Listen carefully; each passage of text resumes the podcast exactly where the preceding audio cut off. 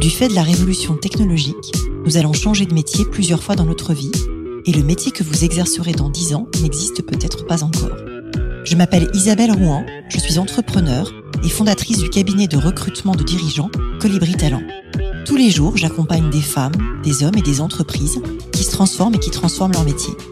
Avec ce podcast Les métiers du futur, je vous propose de rencontrer des dirigeants, des entrepreneurs, des chercheurs, bref, des personnes inspirantes qui vont partager avec vous leur parcours et leur vision du futur de leur métier. Bonjour à toutes et tous et bienvenue dans le podcast Les métiers du futur. Aujourd'hui, je reçois Abderrahim Taoufik Allah, fondateur et CEO de Feedme. Abderrahim, tu es ingénieur en génie civil et en 2019, tu as cofondé Feedme. Feedme, c'est une plateforme 100% lilloise et équitable qui réinvente le modèle de livraison de repas à domicile. C'est un modèle économique plus juste et une collaboration plus stable et pérenne entre les restaurants, les livreurs et ta plateforme de mise en relation. L'épisode d'aujourd'hui est donc consacré au futur de la livraison équitable. Bonjour Abderrahim. Bonjour Isabelle.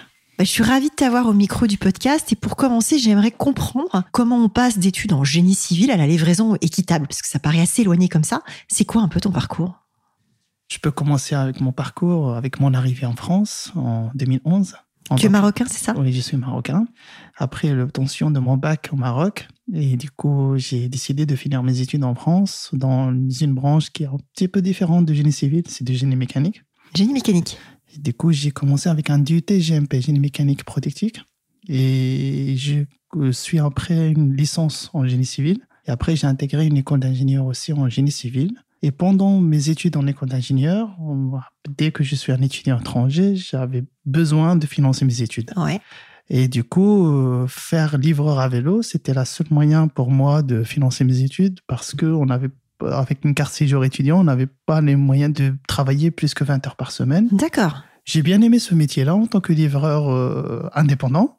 Et avec le temps, euh, deux ans et demi avec des géants de secteur, bah, on a décidé de vraiment se lancer dans ce domaine-là. Quand tu dis on, c'est qui on? Bah, Je suis accompagné de mon cousin et mon associé, qui lui, c'est son domaine, parce que moi, je suis très loin des domaines. Lui, il est développeur de web, il est graphiste. On a aborder le sujet. Est-ce que c'est possible pour nous de développer une application, une plateforme pour permettre à ces restaurateurs et ces livreurs de travailler sur un système plutôt vertueux? Parce que ça paraît un peu dingue comme ça de se dire qu'on s'attaque à des géants. Alors on va peut-être les citer. Moi je vais les citer. Toi tu les citeras pas avec des Deliveroo, des Uber Eats et de se dire nous on va le faire, on va le faire autrement, on va le faire équitablement. C'est, c'est. Enfin moi bah, j'admire, j'admire complètement. De loin on le voit comme quoi c'est quelque chose d'énorme, mais parce qu'on était sur le terrain. Du coup, j'étais livreur sur le terrain, j'étais en contact avec pas mal de livreurs. On a aidé aussi euh, une de ces structures-là à s'installer dans notre région parce qu'on croyait vraiment qu'il est là pour nous aider, pour créer de l'emploi.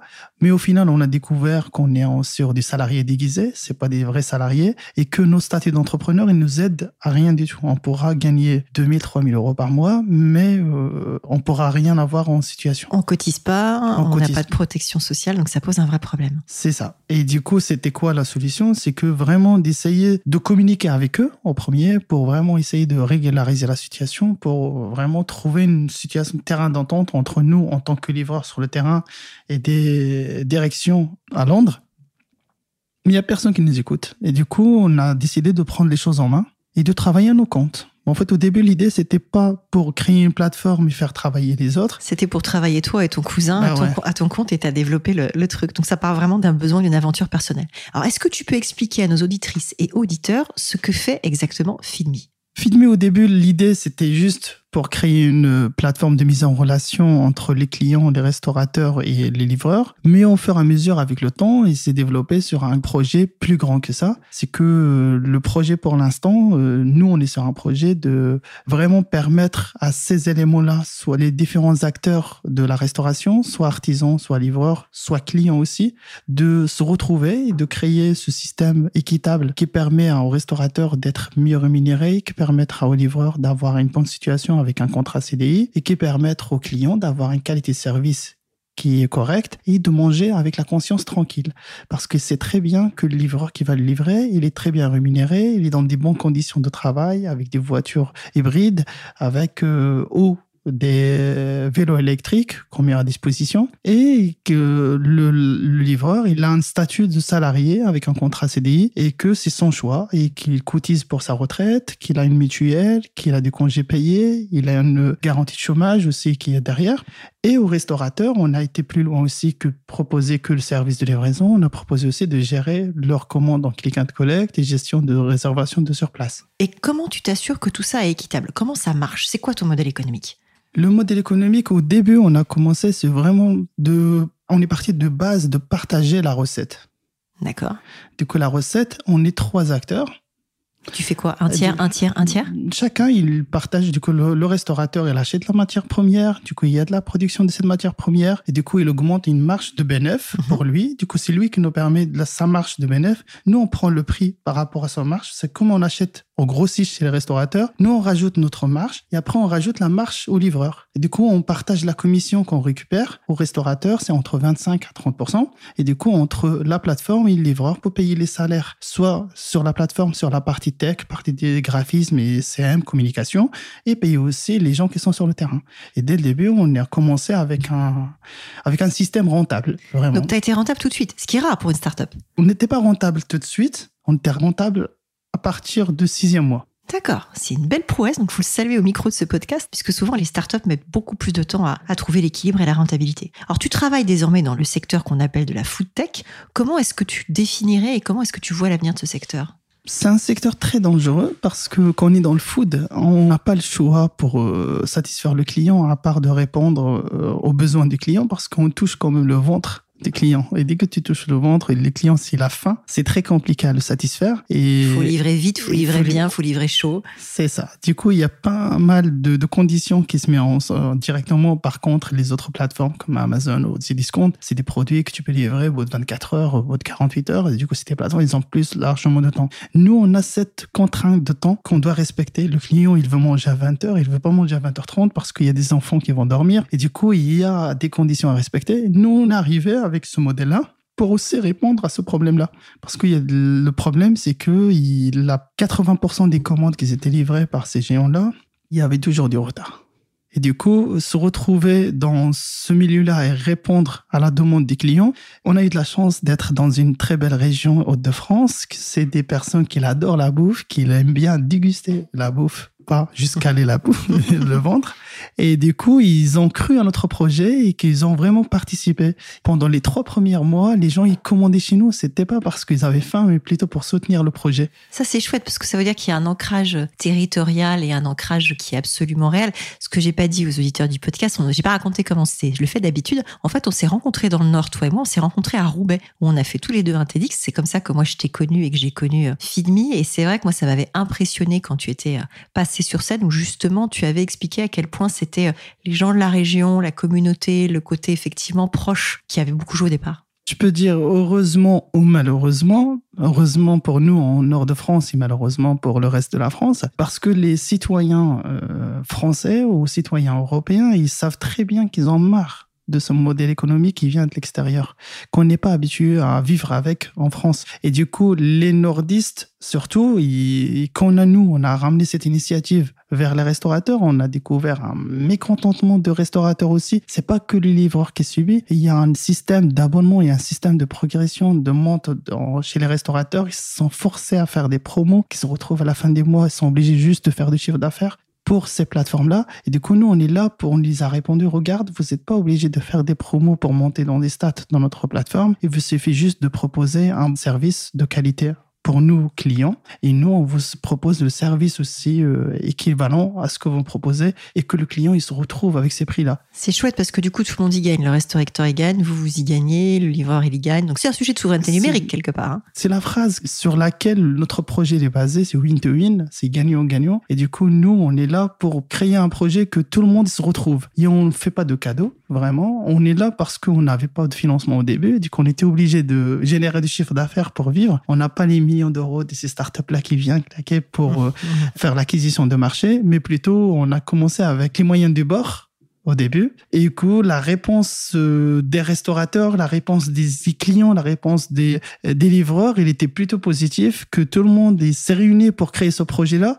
Et du coup, je disais toujours, hein, tout seul, on peut y aller vite, mais ensemble, on peut y aller très loin. On va plus loin, exactement. Et du coup, il y a des concessionnaires d'automobiles qui nous ont rejoints, il y a des assurances euh, multinationales qui nous ont rejoints aussi dans le projet, il y a plus d'enseignes des restaurateurs, il y a de la grande distribution qui nous a rejoints. Et du coup, tout le monde, il commence à participer à ce projet-là pour lutter contre l'exploitation d'humains. On voulait juste prouver qu'on n'a pas besoin d'exploiter l'humain pour faire du business. On pourra travailler humainement avec nos collaborateurs et les trouver une bonne situation parce que dès qu'ils sont dans une bonne situation personnelle, ils donnent trois fois plus en professionnel. Et du coup, c'est un super témoignage. Et du coup, pour nous, mettre juste l'humain au centre de notre activité, ça nous permet vraiment de vraiment être tranquille, dormir. Moi, je dors très bien parce que je sais très bien euh, que tous mes collaborateurs, ils sont contents, ils ont envie, ils adorent bosser avec nous. Et la preuve, c'est que euh, toutes les plateformes, ils galèrent à recruter et nous, on a 650 sur la liste d'attente. D'accord. Des livreurs qui n'as pas de problème de recrutement, c'est chouette, c'est beau à entendre. Alors aujourd'hui, tu es implanté dans la région lilloise et vous desservez 50 euh, villes. Est-ce que vous allez ouvrir toute métropole on est sur le projet de scaler dans une autre région. Donc de déployer à l'échelle. De déployer à l'échelle. Du coup, on ouvre euh, une région bientôt. Je te fais un scoop. Tu dis laquelle? Va allez, je le fais pour toi. Bon, on décale sur Saint-Étienne. Saint-Étienne. La région de Loire, vers euh, février, 15 février. Génial. Et on scale après, euh, en juillet, on fait Bordeaux et Nantes en même temps. Donc Bordeaux, Nantes, Saint-Étienne, c'est les projets 2022. Je suis bluffé. Alors, il y a de plus en plus de livreurs avec euh, l'essor du e-commerce. Tu as beaucoup dit effectivement que ce métier est indispensable. Il était pas très reconnu, pas très valorisé, pas très soutenu. Euh, je voulais euh, échanger avec toi sur une pratique que j'ai repérée chez Amazon. Alors pas en France heureusement, mais aux États-Unis, ils sont capables d'identifier les chauffeurs-livreurs qui sont en sous-performance et ils s'en séparent sur la base d'un algorithme et d'un simple mail. Moi, ça m'a fait faire des bons, mais je voulais t'entendre toi avec ton regard éthique sur ce que tu penses de ce type de dérive, parce qu'il faut bien appeler ça comme ça. Malheureusement, ces gros géants, ils commencent à considérer les livreurs humains comme des robots et comme des machines. Si une machine n'est pas assez rentable, on va la remplacer parce que le livreur chez eux, c'est juste un hashtag avec un numéro. Il ne sait même pas comment il s'appelle, il ne sait même pas comment, hmm. c'est quoi son nom, c'est quoi sa. D'ailleurs, quand, il vous appelle, il dit je suis votre livreur Amazon. Il n'a il a pas de nom. Il n'a pas de nom. Du coup, il a directement, euh, même chez la structure d'Amazon, c'est juste un chiffre. Du coup, il n'y a pas le côté humain et c'est normal parce que c'est les, les investisseurs qui imposent ça. Et c'est le coût de rentabilité qu'il impose. Et du coup, je pense que les livreurs, dès qu'ils rejoignent Amazon, je peux pas encore attaquer, dire que Amazon ne fait pas les choses bien, mais plutôt que les livreurs, avant d'arriver à Amazon, ils signent sur ces contrats-là. Du coup, ils sont au courant de la situation, qu'ils sont obligés d'accepter ça. Et ça, c'est un malheur parce qu'ils sont forcés à signer ces contrats-là du coup, Amazon, il fait pas contre la loi, du coup, automatiquement. Alors, il y a quand même un sujet de loi, parce qu'en fait, la loi dite AB5, qui est entrée euh, en vigueur en janvier 2020 euh, en Californie, elle a requalifié les chauffeurs VTC en salariés. Il y a aussi eu un arrêt de la Cour de cassation euh, en France en mars 2020 pour requalifier la relation entre les chauffeurs et Uber.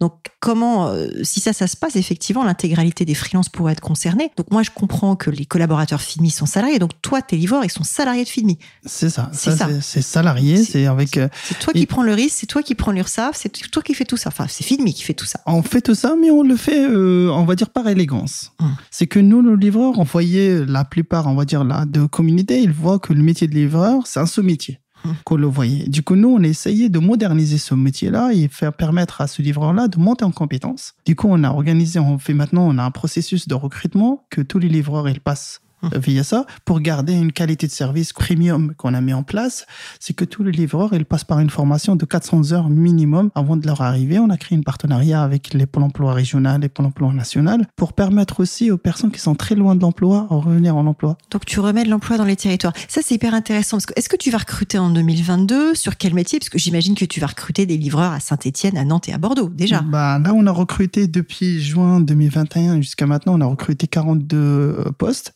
D'accord. Et on prévient recruter d'ici la fin d'année encore une vingtaine. On a déjà 15 qui sont en formation pour l'instant, qui vont signer leur CDI le 15 janvier.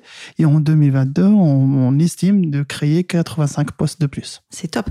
Et quand tu dis population éloignée de l'emploi, tu penses à qui? C'est qui ces profils-là? Bah, C'est les profils, c'est des personnes qui sont dédiées de l'RSA, mm.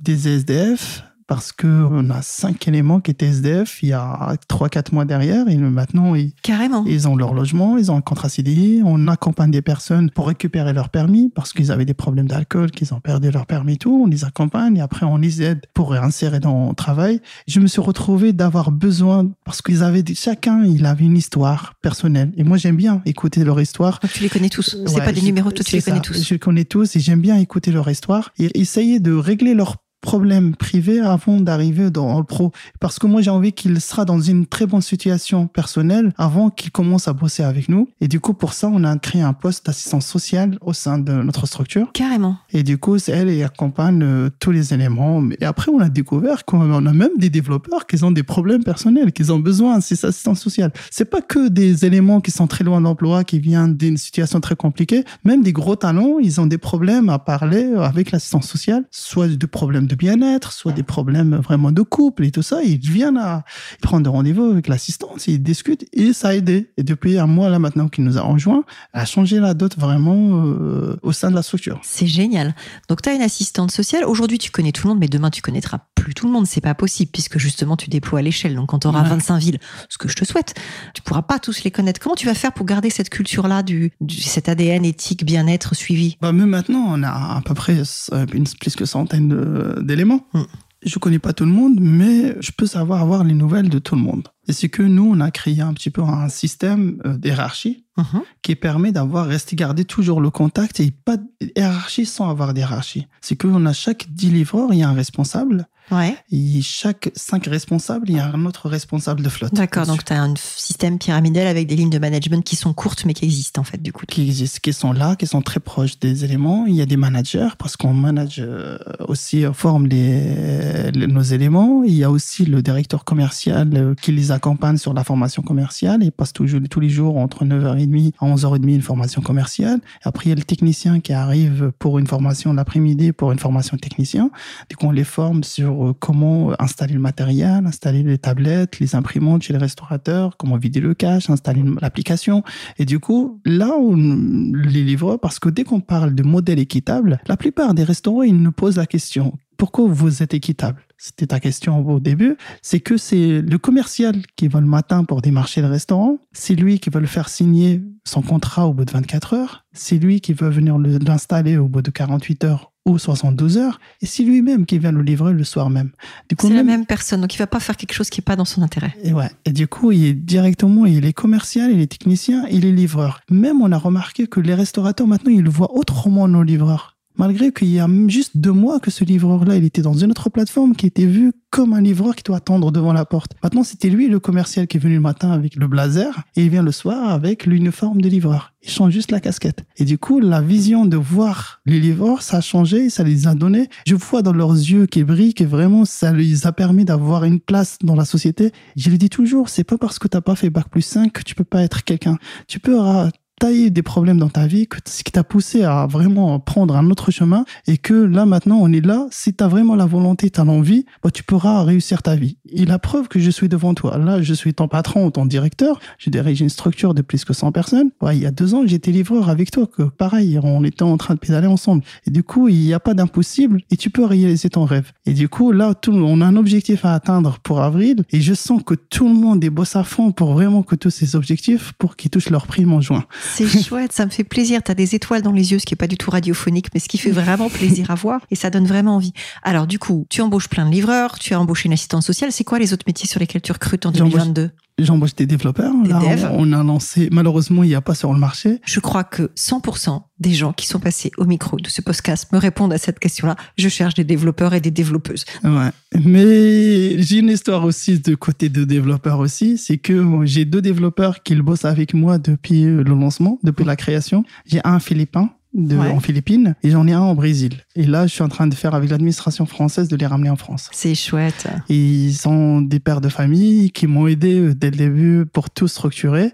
Et je les avais promis que dès que la situation, ça se met bien pour nous, bah, on va vous accompagner. que Dès qu'on a les moyens pour vous ramener en France et travailler avec nous euh, entre l'équipe. Ils travaillent maintenant avec nous avec du télétravail à distance et avec le décalage des horaires et tout. Nous, ça nous pose des petits problèmes. Bah, Philippines, Brésil, ouais, c'est sûr que c'est pas. C'est pas facile.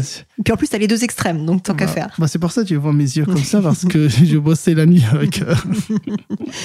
Comment, d'après toi, est-ce que le numérique va révolutionner les métiers et le travail, d'une manière plus générale? C'est une grande question. C'est là, le numérique, on a besoin. Mais exagérer, c'est un petit peu, ça fait mal. Parce qu'on a besoin de d'autres activités qu'on pourra les garder, qu'on peut pas tout digitaliser, malheureusement. Et il faut pas tout digitaliser. Mais il y a maintenant, il y a une grande guerre sur la data clientèle. Et pour l'instant, malheureusement, en tant que Français, Européens, les contrôles sont pas entre nos mains. Ils sont entre les mains des géants américains. Et dès que la France ou l'Europe est encore dominée par les géants américains, je vois pas d'avenir vraiment euh, blanc pour l'Europe. Donc, charge faut- à nous de développer des plateformes qui soient des alternatives et qui soient des alternatives européennes. C'est ça, ton message. Avec des valeurs européennes, avec des valeurs françaises et des valeurs humaines. C'est chouette parce que tu vois, l'épisode précédent, c'était avec Thibaut Kleiner qui dirige la DG Connect en Europe, qui aussi défend ça, ces valeurs humaines de souveraineté numérique européenne. Et je pense que c'est hyper important, sans être chauvin, de comment est-ce que nous, Européens, on existe sur euh, ces sujets-là. Parce que j'avais envie de citer Hubert Védrine, un ancien ministre des Affaires étrangères. Lui, il dit, l'Europe, c'est euh, les bisounours au pays de Jurassic Park. Et c'est ça qu'on vit. C'est ce que tu décris quand tu étais, toi, euh, livreur euh, pour financer ta vie étudiante. C'est ça. Ben, L'Europe, quand même, on va dire, euh, on peut pas le nier, c'est un très beau continent. Il y a des talents. On n'a pas besoin d'apporter de la technologie de l'extérieur pour créer. On a quand même des beaux talents, mais malheureusement, là maintenant, on subit, là, on perd nos talents. Ah bah, il y a 240 000 Français qui sont expatriés dans la Silicon Valley. ça. Et j'en ai fait revenir certains, c'est très compliqué. C'est très pas très compliqué. compliqué parce que les avantages qu'ils pourront avoir là-bas, c'est pas les mêmes avantages qu'ici. Si on parle d'Europe, mais on parle de France. Moi, je suis dans ce moment-là euh, une formation de euh, directeur général à Rotterdam Ouais. et dans un incubateur néerlandais et des courroux qui accompagnent les startups partout en Europe. Ils ont un objectif de dominer le marché de la livraison en Europe. Ce qu'on les voit maintenant, Gorillas, Chetir, euh, Cajou, toutes les startups qu'on les voit, sont accompagnés par l'État néerlandaise, par les grands fonds d'investissement néerlandaises, par la grande distribution néerlandaise, pour donner la chance à ces jeunes-là. Et du coup, maintenant, eux, ils expertisent les développeurs de partout en Europe, chez eux là-bas, parce qu'ils ont les moyens qui Donc sont mis en place. concurrence, la concurrence est rude. Ouais. C'est dommage, c'est que ici en France, on essaye de devenir le premier pays digital de l'Europe, mais euh, il y a les choses ne sont pas mises en main parce qu'il faut soutenir nos licornes ou nos startups pour vraiment qu'ils auront une place dans le marché européen. Et s'ils ont une place dans le marché européen, ils pourront avoir une place dans le marché mondial. Oui, c'est vraiment une question de recherche de croissance. Comment, d'après toi, les métiers vont changer du fait de la technologie?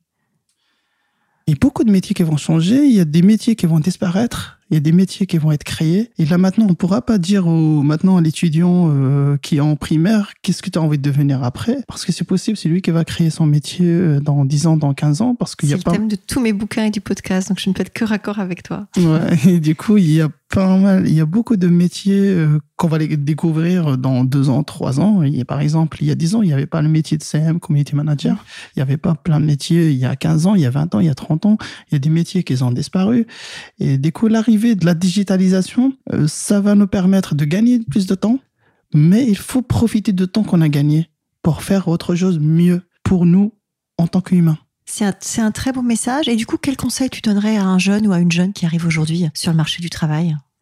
Le seul conseil que je peux le donner, c'est vraiment si tu crois à une idée, si tu crois à un métier, si tu crois à une envie de faire, ou si t'es salarié dans une structure, fais en sorte que cette structure, c'est comme c'est ta propre structure et donne vraiment à fond parce que c'est pas juste le salaire qui compte à la fin du mois, mais ton expérience au sein de cette structure. J'ai passé en tant qu'étudiant, j'étais apprenti dans une grande structure de construction, 26 constructions, et le modèle économique, la cohésion d'équipe que j'ai senti au sein de cette structure, ça m'a vraiment donné envie de donner à fond pour cette structure et de remplir vraiment ma, mon cerveau de plus d'infos que vont me servir après dans ma vie professionnelle. Et c'était le cas. Donc c'est l'implication et de traiter chaque emploi salarié comme si c'était ta propre boîte. C'est ça. Alors j'aime bien terminer par des questions un peu plus personnelles. La première que j'ai envie de te poser, c'est comment est-ce que tu concilies ta vie pro et ta vie perso? Bah, ma vie pro, il commence à 8 heures du matin, il finit à 19 heures. Maintenant, il y a deux ans, désolé madame s'il m'écoute, et pendant deux ans et demi, je commençais à 8 heures, je finissais à 23 heures tous les jours. 7 sur 7, 365 sur jour, euh, par mois, euh, par, an. Par mois, ça fait beaucoup. ouais, par an. Mais là, euh, j'ai commencé à déléguer une grosse partie de mon travail à, à mes nouveaux salariés. Et du coup, je commence à avoir un petit peu de temps. Mais j'en ai pas beaucoup de temps. Du coup, je fais 8h, 19h au, au travail, de 19h. De 19h, j'ai plus le droit de toucher mon téléphone. Qu'est-ce qui te fait lever le matin? Ma fille. C'est une très belle je réponse. ma- je dors avec ma fille qui a deux ans et quatre mois. Et du coup, c'est elle mon réveil. Je ne mets pas de réveil le matin. Et elle, il est réglé à se réveiller parce que je dois le conduire à la crèche. Et du coup, il est réglé à se réveiller à 7h15. Et du coup, c'est moi, qui dois faire son petit-déj et il mange avec moi le petit-déj que j'ai dit tout à l'heure. C'est très beau. Qu'est-ce qui te tient éveillé la nuit, à part tes développeurs euh, au Brésil et, euh, et aux Philippines?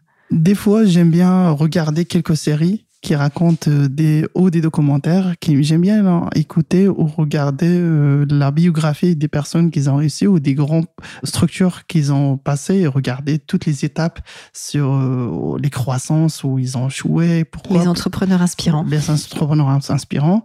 Et du coup j'ai une petite sélection des entrepreneurs que j'inspire et j'essaie de C'est lesquels, du coup, tu dis?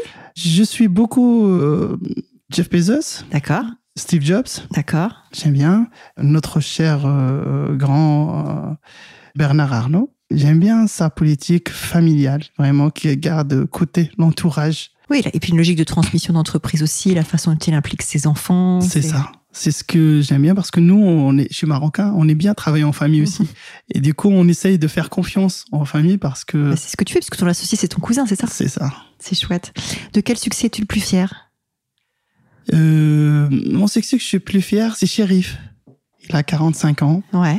Et 7 ans en RSA. Et Ouais. il y a deux ans, il était SDF. Et du coup, il, là où je l'ai rencontré il y a un an maintenant. Ouais. Et parce que c'était une soirée où on distribuait un petit peu la nourriture euh, que les restaurateurs ils nous donnent pour distribuer la, la Mmh. Les veille. invendus. Les invendus.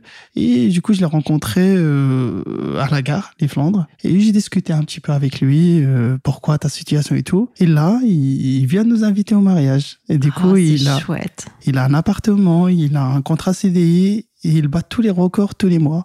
Et c'est ça ma réussite. C'est quand je le vois chaque jour, ça me donne envie d'aller plus loin pour euh, sauver plein de comme shérif.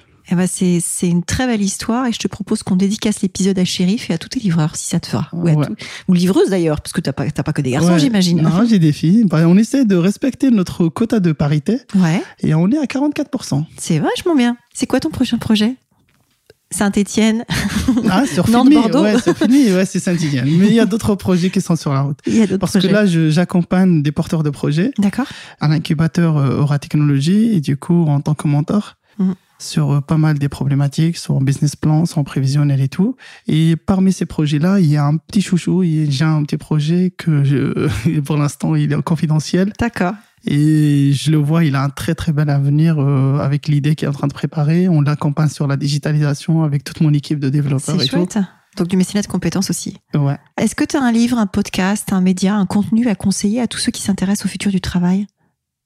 Pour tout le monde qui s'intéresse vraiment au, à ça, on peut revenir juste un petit, euh, un, petite minute pour expliquer euh, pourquoi je vais conseiller ça. Prends tout ton temps. C'est que euh, malheureusement, les- le système éducatif français, il apprend aux étudiants comment euh, réussir ton bac. Tu es obligé d'avoir le bac parce que c'est ta réussite dans tes études. Tu dois faire tes études supérieures après ton bac pour être salarié dans une structure. On n'a pas malheureusement beaucoup d'infrastructures au système éducatif qui apprend aux étudiants d'être entrepreneurs. C'est tout à fait vrai. Et en fait, aujourd'hui, tu as 90% de salariés en France, tu 93% il y a quelques temps. Et pourtant, il y a de plus en plus d'entrepreneurs. Moi, j'ai eu la chance de faire l'EDEC, qui est une école qui est implantée, entre autres, dans le nord de la France, pas que, Mhm. mais qui est une école d'entrepreneurs, fondée par des entrepreneurs pour les entrepreneurs. Et ça m'a beaucoup, beaucoup servi. Et du coup, c'est quoi ton contenu?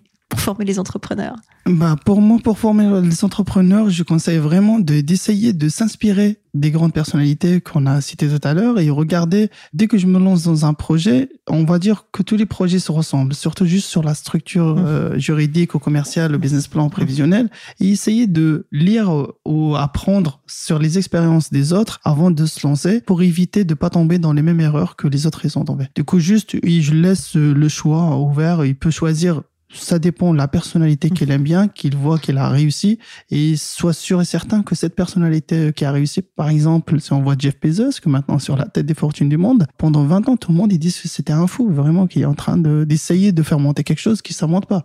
Et là, il, il a réussi. Et d'éviter d'écouter les autres. Et écouter les ondes négatives. Vraiment. Mmh. Écoutez que le positif. que le positif. Et juste la seule, on va dire, pour moi, la seule recette de réussite, c'est d'être bien entouré. Ouais, c'est un très bon conseil. Si nos auditeurs et nos auditrices veulent te joindre, LinkedIn, le mail, euh, qu'est-ce que c'est quoi le meilleur ce canal Bah, LinkedIn. LinkedIn. LinkedIn, c'est mieux. Eh ben c'est super. Je te remercie beaucoup Abderrahim de t'être prêté euh, au jeu de ces questions-réponses. Merci. Bah, merci à toi, Isabelle, pour l'invitation. Et ça fait chaud au cœur euh, de te rencontrer encore une fois euh, depuis notre rencontre euh, à Roubaix. Plaisir Et- partagé, ce sera pas la dernière, je suis sûre. Et j'ai l'honneur vraiment d'être là. Et, et moi, pour que je vienne à Paris, il faut y aller vraiment. T'es t'es venu jusqu'à moi et je te remercie. Je suis contente en pleine cinquième vague, en plus d'enregistrer cet épisode en face à face. Moi, je fais ce podcast pour rencontrer des gens. Donc, je suis très, très heureuse de ce partage-là. Bah, merci beaucoup. Merci à toi, Isabelle. Merci. Merci.